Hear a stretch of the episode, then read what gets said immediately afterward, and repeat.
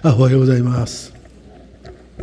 ちょっと蒸し暑くなりましたけどもう早いものでもう私は7月8月のスケジュールをこう今作っております。もう何をしたかっていう感じですね今年1年ね。ただあの私はですね本当に仕事におかげさまで割れておりますけどなんとか健康に恵まれてですね、まあ、足腰の痛みもなく心臓の痛みもなくなんとかやっております。本当にありがたいことだと思っております、えー、今日はちょっと皆さん方にですね昨日ちょっとお上人様の159回の県密研修会が終わってですねちょっとフレッシュな気持ちでおりますので、えー、そのフレッシュな気持ちでちょっと皆さん方に大切なことをちょっとお話をしたいと思っております、えー、実はですねもう本州は仏直立宗開教をして60年ぐらいになるんですけどずっとその時から言い続けてきたことはこの世の中がですねとんでもない大変な時代が来るでそれに備えてですねこの法華経を少しでも、まあ、日蓮上人の次に出てくる無変業としてその仕事をしなければいけないということで宗祖芸家がですねこれを立証されたんですね。それで今こう危機実感としてですね本当に世の中がですねこれからどうなるのかわからないという危機がね皆さん感じません？あのそうですね。あんまり危機感を感じるのもよくないかもしれませんけど、まあ、私はやっぱり世の中がどういうふうな状況になってるのか知っとかなきゃいけないのでねテレビを見たりあるいはこうまあ、SN SNS あたりの情報でこれは正しいなとフェイクじゃないなと思うことはですね一時を取り入れながらいろいろと静かに分析をしてるんですけれども例えばですね今あの今年の2月の23日か24日でしたかねロシアがウクライナ攻めましたね。でそのためにウクライナの穀倉地帯の穀倉が入ってこなくなって小麦粉ですか？あそこは。穀倉地帯。小麦とかトウモロコシですけどもうそれが入ってこなくなったそれでそのためにいわゆる一つはこの食べ食料危機みたいなね今時期になってますね。それからあの中東情勢が良くないんですよね。相変わらず良くないんだよね。で中国あえっとそのためにですね、まあ、ロシアのいわゆる天然ガスの問題もあってですねで物価が高騰して飼料コストが原価がかかりすぎて食料にしてもあのものづくりにしましてもねで結局インフレ状態になってですねもう本当に深刻ですねもうアメリカのダウなんかはもう今どれぐらい落ちてるんでしょうかもう3000ドル4000ドルぐらい落ちてるんでしょうね。日本もですね昨日言ってましたが日経がですね日経平均がもう2万いくらですかね5000円？もうもう今日もちょっとニュース言ってましたけどもいわゆるマイナスで始まってますね。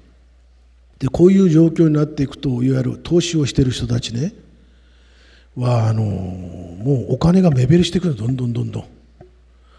ところが岸田さんは投資に回せって言ってるでしょ今。今度のコロナで50兆円のですねお金が使われてないって。だからこれを全部投資に回させるって。なんであんなこと言うんですかね。で結局経済をにカンフル剤を打つためでしょうけどしかしこういうふうにもう株価が暴落してですよ。下がったら下がったところで資産が目減りするわけです。持っとったらいいっていう話じゃないんですよ。持っとっても目減りしたところから始まるわけですから。それでこんななると世界恐慌が来るんじゃないかという状況ですね。それが一つある。で食糧危機がある。戦争がある。それからコロナがある。それからサル痘がある。それからもうインフレ。物価が高い。こんななるとですねもう生きていけないですね。年金は下がる。なぜこういう時代に社会になったのかということはともかくとしてもこういう時代が到来することを実はね5つ挙げてあった。皆さん五辱って知ってます？五辱って。聞いたことありますか？5つの濁りって。五辱末法悪世というんですね。末法というのは法も水へって。この仏教の商法がこうもう衰滅衰退していくということ。悪性というのは悪い世の中。5つの濁りがあって仏教の信仰心がなくなってねそして世の中が悪くなっていくということを五辱末法悪性と言うんですけどこの五辱ということについてねのちょっと今からお話をしたいと思います。ちょっと黒板ないからでね一つはですね皇辱というんですね。皇っていうのはこう去年の去猿と書いてね右に力と書くんです。あまりあのなり馴染みがないでしょ？こう語をする人はあの皇っていうのをよく知ってありますね。あの黒を入れて白を入れて黒を入れて白を入れてって詰めていくんですけど終わりがないということなんです。そのいわゆるね悪循環ということをこうというんですね。で今今の時代は一つは皇辱ですね。それはどういうことかと言いますともう少し分かりやすく言うとねいわゆる内視結晶っていうんですか体で言うと。中にずっと脂肪分が溜まっていくと。血管がもう目詰まりしていくと血圧上がりますよね。もうコレステロールとか油分を取る人たちっていうのはもう血管が細いんですよね。だから血圧がずっと上がっていく。でそれが脳に行く。で脳がバーンとこうやる。脳溢血を起こしていったりする。今世の中がそういう状況ですね。もうね今までの規制の考え方がずっと凝り固まってでもそれから抜け出せない。終わりがない。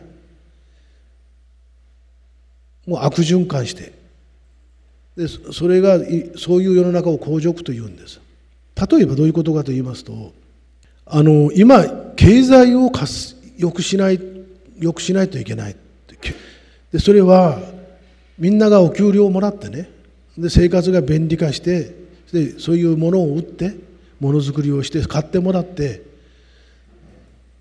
でそういう物的な基盤というものを確立することが人間の幸せだというね考え方によって産業革命以降ずっと推進されてきたんですね。近代経済というのはそういうことで物を作って売って消費させてで企業は収益上げて給料は出してで生活が豊かになってそういう循環の中にある実はそれを皇辱と言うんです。えってなぜ便利になることが悪いのって。便利になることは悪いことじゃないんですね。ただそのために結局あのそれをそこにのみ幸せはあるんだと思ってね物物物もう金金金金という時代になってきた。でそのその考え方はもう消えないんですよ。消えないために金のためなら何にしてもいいっていうね。ブラックも生むしそれから犯罪も非行も出るでしょうし経済もういろんな人たちが例えば今のコロナのあのですか雇用調整助成金とかね給付金あたりを騙し取ったりして10億とかに。あるでしょ？ああいう問題もそうでもう金金の時代だからですよ。でそういうのが一つ皇辱としてねもうこれから先もねもういわゆる高脂血症でもうコレステロールが溜まってですよ。でもうそこから抜け出せない。というのが一つ世の中の濁りね。それからもう一つはですね修正辱と言います。これは修正って大衆の衆に生まれる。修正辱と。修正というのはまあ人間のことですけれども。あ人間っていうか動物とかなんとか命右上のね命のあるもののことですけど。もう生命あるものの濁りって言った方がいいのかもしれませんけどこの修正辱っていうのは人間で言うならばですね社会文化の濁りですね。思想。大衆文化。この大衆文化というのは非常にこの私は大学生の頃は好きでした。それはもう高いね偉いお偉さんたちがするんじゃなくてなんかその労働者あたりが飲みに行ってであの焼酎飲んで話をするとああいう私は空気が好きでしたけどね。しかしもうエログロナンセンスみたいなね。そういうようなものがね人間のいわゆる享楽を追求していく。でそれがですねこの修正ジョークという。今そういうのがですねありますよね。例えば SNS あたりでなんか知らないけどもあの変な女性変な男とですね友達になったりパパ活とかあるでしょ。あんなのみんな修正塾ですよ。それからね2つ目今公辱と修正塾言いましたけど3つ目にですね煩悩辱という煩悩っていうのはもうご存知でしょうけどね。欲望ですね。もう自分だけがいい。自分自分だけ自分さえ良ければいい。もう人のことはどうでもいいって。でそういう人間がものすごく増えてきましたよね。えっと、昨日ですか皆さんニュースをご覧になったか知りませんけど私昨日7時のニュースをねちょっとこうして見てましたらある男性がどこか分かあ場所は知りません。どこの県か分かりませんけどあるあの若い、まあ、30, 点、ま、30前ぐらいの男性がですよ電車に入ってきてね。でなんかタバコ？電子タバコですか？吸いながら横にこうして寝てで電子タバコを吸いよったって。それで高校生がこう言ってね「おじさんってそこでタバコ吸っちゃいけない」って言ったらしい。そうしたらその腹かいてねそしてもう近寄ってきて「でお前誰にななんだって俺に何か因縁つけるのか」って言って蹴って殴ってでそれそれでもう「すみません」ってもう謝ったらもう暴力振るいませんかって言って謝ったのに謝って頭下げてるのに顔を蹴ってですよ。あのあの頭を蹴って。そして降りて逃げようとしたら今度追いかけてきてプラットフォームでですねもう本当に殴る蹴るのも暴行また加えたって。で逮捕されてましたよ。そういう人間がたくさん増えてきましたね今。怖いです。まあ、福岡あたり私時々行くけどもう子供たちにしてもね知らない人にはもう声かけない。だから「あおはよう」って言ったってこうしますよ。子供たちが。言えないんだおやおはよう変に声をかけるとね変なおじさんって。そういうふうに思われる時代ですね。だから声かけない方がいいですよって言うから何ちゅう時代だと思うんですよ。そういう修正塾がありますね。それからもう一つは賢辱というのがあるんです賢辱というのは見る濁り。この見るというのはねものの見方考え方ね。思想。ものの見方考え方がねもう自分中心になっていることもそうですけれども面白いこと楽しいこと自分にとって楽なことそういうことを中心に人間が視点でものを見ていく。美しいこと、えー、楽しいことそういうことだけ求めてねあ苦しくても頑張ろうとかね。そういうそれが自分のためだとかいうそういう思想が消えていく。嫌いなことは悪いこと。っていうね。そういうような時代。賢辱というんです。でもう一つ最後に明辱というのがあります。これは命の濁り。命の濁りというのは自分が何のために生まれてきたのかわからない。そのもうだらだらと自分が思うままに生きていく。それが幸せなんだ。それしかないって。自分がやろうとすること自分が生まれてきた命をどのようにして全開していくかとかそういうような考え方がないとね。好きなことをして食べていければいい。もちろんそうなんですけどもちろんそれが一番できたら一番いいんですけどそれできないですねそれは。現実的に。そうしますとそういう五辱の5つの濁りが文化としてですねなんかこうあってそれが人間をダメにしていってそしてこの世からですよなんかこう生きていくことの意味とかこの消えていってしかも戦争がいろいろそういう人間があの自己中心の人間が起こってそして物だけがこう栄えて人間が滅んでいくという時代が来るということをね今から60年前に宗宗家が予言してあったんです。で核戦争のこともそうです。で今ねそのことずっとしてああまだこんなまだこんなと思って私は来た。ここの出家して私60年になりますけどずっと来てああまだこんなまだところが今来た今来つつあるっていうねああまさにねお釈迦様がおっしゃってるね法華経の中に書いてるねあるようにこう修正をこう尽きて大火に焼かれる今今だと。見る時も我がこの度は安穏にして天人常に充満するって書いてある。修正は人間たちは火に焼かれて死ぬけどもね自分のこの世界は幸せなんだってね。それは何なのかというと僕は若い時に戦争その世の中戦争になってもここのお寺だけは戦争にならないって火に焼かれないというふうに解釈してたけどそうじゃなくて精神的に心が救われる世界魂が。そういう世界ですねここは。肉体は核で焼かれるかもしれない。例えばですね原発が攻撃されて爆発して偏西風であの放射能が流れてきて、うん、そこで死ぬかもしれない。しかしこの心だけはね救われるっていう世界です。え死んでしまえば同じじゃないって心だけ救われたって何になるのと思うかもしれないけどお釈迦様はそうじゃないって。心が救われれば霊魂はこんな地上の濁りきったというよりももっときれいな世界があってそこに住めるんだということをおっしゃってる。そういう見方をしてありますから。だから心配せんでいいっておっしゃってる。でそういうことがずっと私は今思い出されまして昨日お上人様たちにですねあのこの法華経の世界考え方、えー、それからみんなを助けるためにどうあればいいか。あるいは人間が先を未来を見る知識未来を見る未来を知る。それからこの人間の形ある世界だけじゃなくて神の世界。そういうことを理解してで私たちは今を生きる人たちに対してね元気を与えていくようなそういうお上人様にならなろうということをいろいろと話を昨日して終わったわけですね。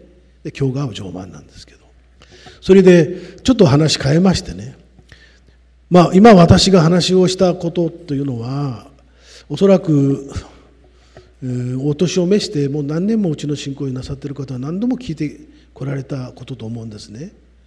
でも新しい人はあまりそういうことはご存じないと思うんですけど実はそういう理念に立ってやっぱりねこの世界悲惨な戦争もねを悲惨そんなもう戦争なんて核戦争なんか起こしたくないと思うならばね私たちは自分の家庭においてね自分の家庭においてなぜねいまいましいとかカーッと来たりなんていうのかなこう、うん、もうムカムカムカムカイライラねギスギス。そういうような自分の心をきちっと管理するね。そういう勉強をすべきなんですね。今ね自由主義と言いますけど私は本当の自由主義じゃないと思ってるんです。お釈迦様がおっしゃお釈迦様は平等の主義の人で自由主義の人です。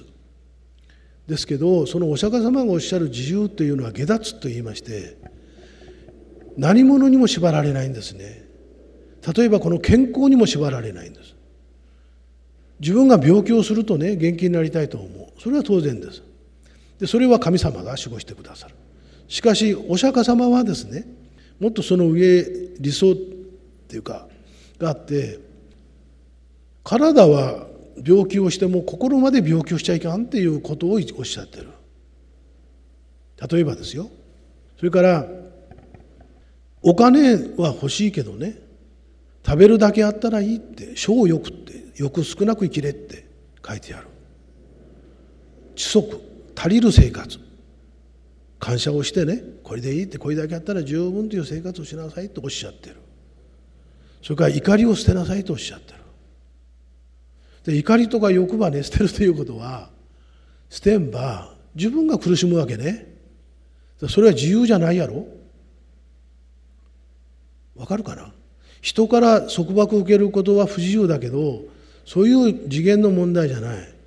健康病気をすることも束縛を受けて苦しい。これも自由じゃないけど。そうじゃなくてもっと自分が精神的にたった自分を本来に何ですかねこう本当の真の自由というものはね自分の悪い感情に縛られない。そういうとこにあるんだよって。だから怒りとか愚痴とかイライラギスギスそういう心に縛らないないでね。この世の中の成り立ちをよく知りなさいって。この世の中がどういうふうになってるのか。この世の中の成り立ちと自分の関係をよく知りなさい自分の心をね。そういうことをおっしゃってそのことをずっと私は説いてきた。宗祖芸家もずっと説いてこられた。ですからそういうふうなみんなにそういうお釈迦様がお悟りになった。素晴らしいこの宝をね本当に実践させてそしてああこういう世界なのねってもうぜひねもうこういう世界があることを教えてあげたいってそこに自然と妙法無縁旋風もあるんですね。ありがたくもないのに広めろとかそういうのは嘘ですよ。いいですか？自分の家庭が幸せになってあんたんとこなんでそんな幸せなのって。いや私はねって妙法寺に行ってねお話を聞いて本当におかげさまでって。あそんならぜひ私も連れて行ってって。そういうものじゃないですか？私はそう思います。でそういう心の幸せいわゆる安楽平穏安心立命そういうのをずっとですね教えるためにお上人様たちにもそういう法を説きなさいで厳密研修会とか小慶学林でもねそして少しでも一言でも皆さんたちに法華経の一句茂でも耳に入れろと書いてあるからそれを説いているのが今現状なんですね。それで、まあ、ちょっと話また変わりまして私は結論的に言いますとねお上人様に言ったのは信者さんたちにねもう都会にはね住めない。えっとね都会に住みたい住むことが悪いということじゃないですよ。住んでいいんだけどやっぱりね町から遠からず近からずそういうなんかこう田舎ちょっと田舎でちょっと町で。で生活のインフラもねある程度整って。道路がね例えば国道とか通ってて、まあ、県道でもあってでそういうインフラをきちっと悪くなったら整備をしてくれるそういう場所。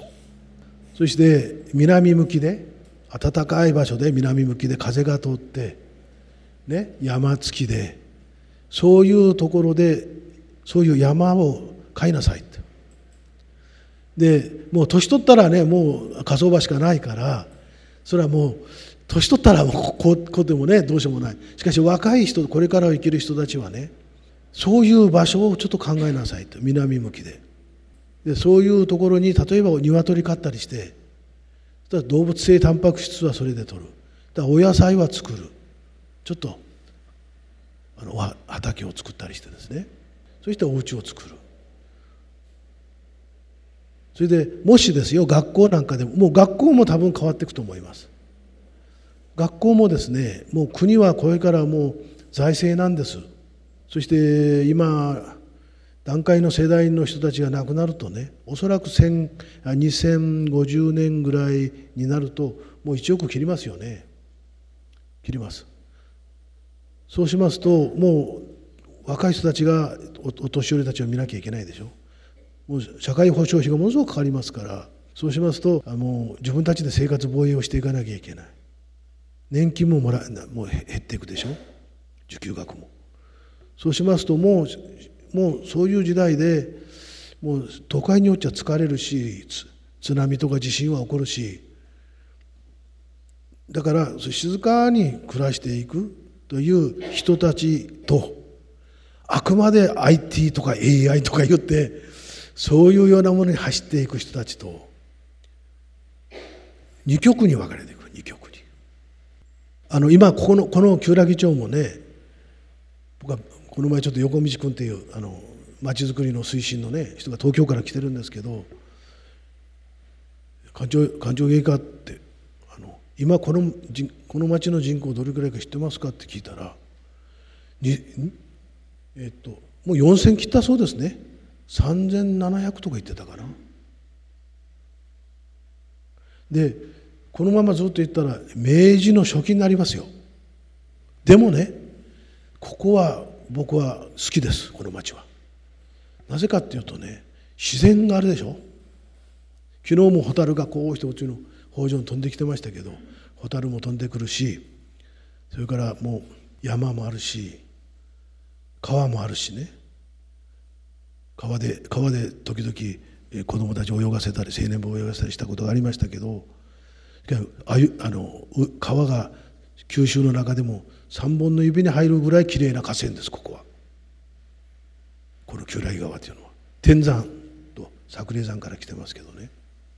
でそういうことを知ってああこの自然の中にもうで人は少なくなってもねもういっぺんなんかこういう場所を生かしてね定住促進が図られて少し例えば、まあ、病院もありますしね。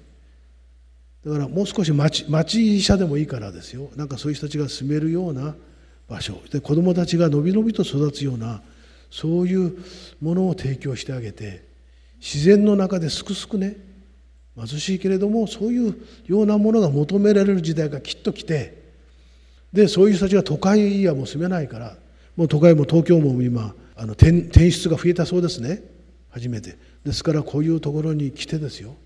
そういう定住促進を図っていって生活のいわゆるあの企業誘致例えば AI なんかだったらこういうもう田舎でいいですからここで仕事ができる。そのことに対してもっと市がね真剣に考えてこういう中山間地を生かしたようなまちづくりをもっぺんしていけばいいなと。そういうことを僕は考えて裏山も作ったんです。もう自分がしようと思って。それで私このお寺の裏でもねもう畑を作ろうと。今日もちょっとお経をあげてね仏様にこう言ったらねあのあ裏で綿布流の綿布流って知ってる？知らん？ああ。白石白石とかなんとかで綿布流とか。綿布流が舞うってねこうして。裏後ろで。ああやっぱりそうだと。あここでここであの綿布流っていうのは五穀豊穣のね儀式ですよね。あだからここをここをちょっと畑にして。それでもうここを作ってくれる人を誰か来てもらってよ。お給料出していいからいいから。もうご夫婦でもねお年を召した夫婦でもこっち来てもらってもいいし若い人でもいいしそういった人たちに来てもらって食料を作ってですよ。でもう物価が上がってインフラになって生活できない信者さんたち信者さんというのは会員さん。会員さんたちはもうここに来ていいよと。ここで食べんねて。いわゆる子ども食堂じゃなくて大人食堂をねここで作ったらどうかなと。私そんなふうにちょっとずっとあの考えてるんです今ね。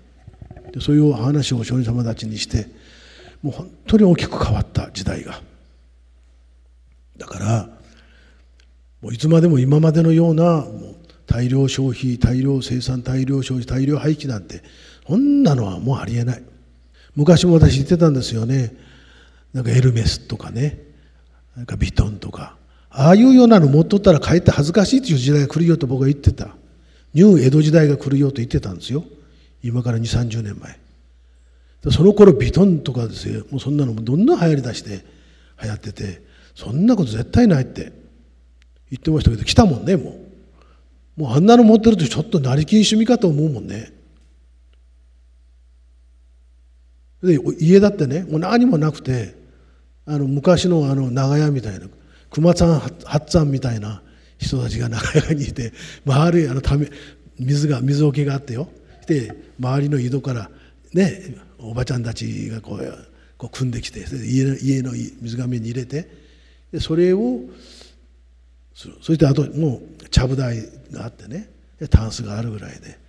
本当にシンプルでそういうようなあのなんていうかなシンプルな生活エコライフっていうかそういうことを僕はもう20年ぐらい前言ってたんですよもうそう来たもんそれ。それなぜかっていうと分かるんですよ。先これからの時代どうなるかと思ってみるとね。こう意識の中にふーっとなんかこうあのちょうど長崎のふーって吹いたら竜のあのピューッと膨らんでヒュッと戻るごとね。ふーっとこれから時代どうなるかと思ってみたらふーっと乗ってくるんです。でそういうことで世の中こうなるよって。今2030年、うん、31年の時のことをちょっとね熱戦をこう浴びた時代がやってくるって僕は言ってそれこれ戦争だろうと思いますよ。あるいはね昨日も言ったのは2025年これヨーロッパで大洪水が起こるなと。これおそらくですね100万人以上の人が死ぬ。これなんでかと思ったら地球温暖化であのアルプスの水が溶ける。そして氾濫を起こしてね沿岸に住む人たちが住めない。それから船の上で生活をしているフランスのセーヌとかねセーヌ川とかああいう人たちっていうのはもう間に合わないですね。とにかくですねもう自然災害ある戦争あるしもう住めなくなりました。どうか皆さんあのよかとかあったらねことかね福岡あたりやったら西区あたりよかねこっちやったらあの、えー、天山のこっちとか金龍とか、えー、ですね。それからもう少し向こう行ったらなんだっけあの山の中があるでしょ？ああいうところいいかしら。旧来もいいです。ただ旧来はちょっと山の中でちょっとあれですけどうちのお寺の近く来ればいいかしらね。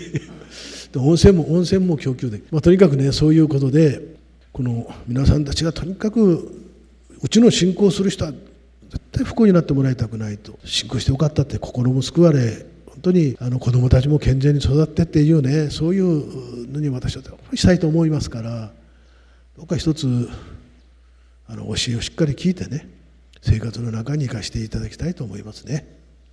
ちょっと長くなりましたけどちょっとフレッシュな気持ちでお師様たちと昨日そういう話をねしたもんですから、えー、ちょっと溢れる気持ちを抑えきれなくてお話をいたしました。ありがとうございました。